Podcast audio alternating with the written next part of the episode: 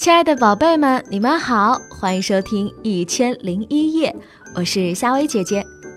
今天晚上呢，是夏薇姐姐和宝贝们讲故事的时间了。如果想听到夏薇姐姐更多的睡前故事，宝贝们可以搜索关注夏薇姐姐的小世界。那么今晚，夏薇姐姐和你讲的这个故事，名字就叫做《草莓袋里的青蛙》。大熊啊，很喜欢吃水果。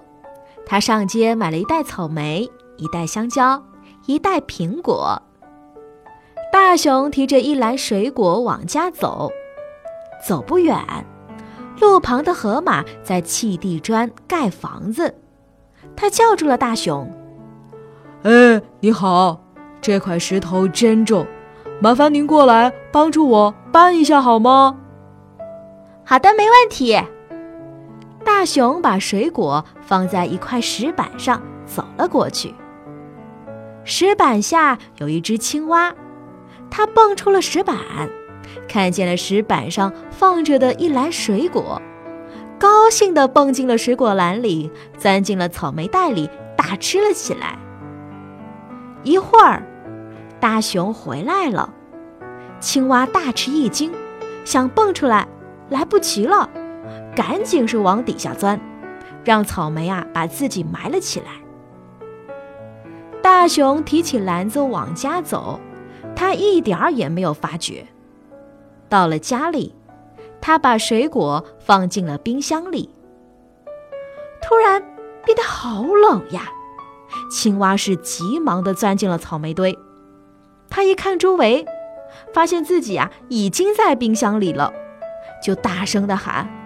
快放我出来！快放我出来！可是外面的人啊，根本就听不到呀。青蛙抵挡不住寒冷，睡过去了，进入了冬眠的状态。傍晚的时候，大熊啊要吃水果了，他打开冰箱，提出草莓袋，大吃一惊。嗯，怎么会有一个青蛙呀？他急忙把青蛙用干净暖和的毛巾被捂了起来。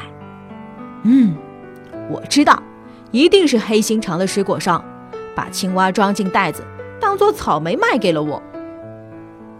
不久，青蛙被捂暖了身子，醒了过来。大熊啊，连忙道歉：“对不起，对不起，我根本没想到这个水果商会这么坏。”会把一只青蛙当做草莓卖给了我，实在对不起啊，让你受苦了。青蛙的脸直发烧。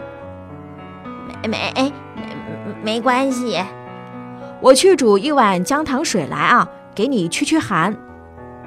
大熊说着往厨房走去。一会儿，一碗热气腾腾的姜糖水端到了青蛙的面前，快喝吧。趁热喝才能驱寒。青蛙喝完了姜糖水，道了谢，离开了大熊家。第二天的早晨，大熊推开门，只见门口是放着一袋草莓。大熊很奇怪，这个是……接着，他一拍脑袋：“哦，一定是水果商赔给我的。这个水果商。”总算知道错了。不远处的大树后的一只青蛙，看大熊拎起了草莓进了屋，走出来，离开了。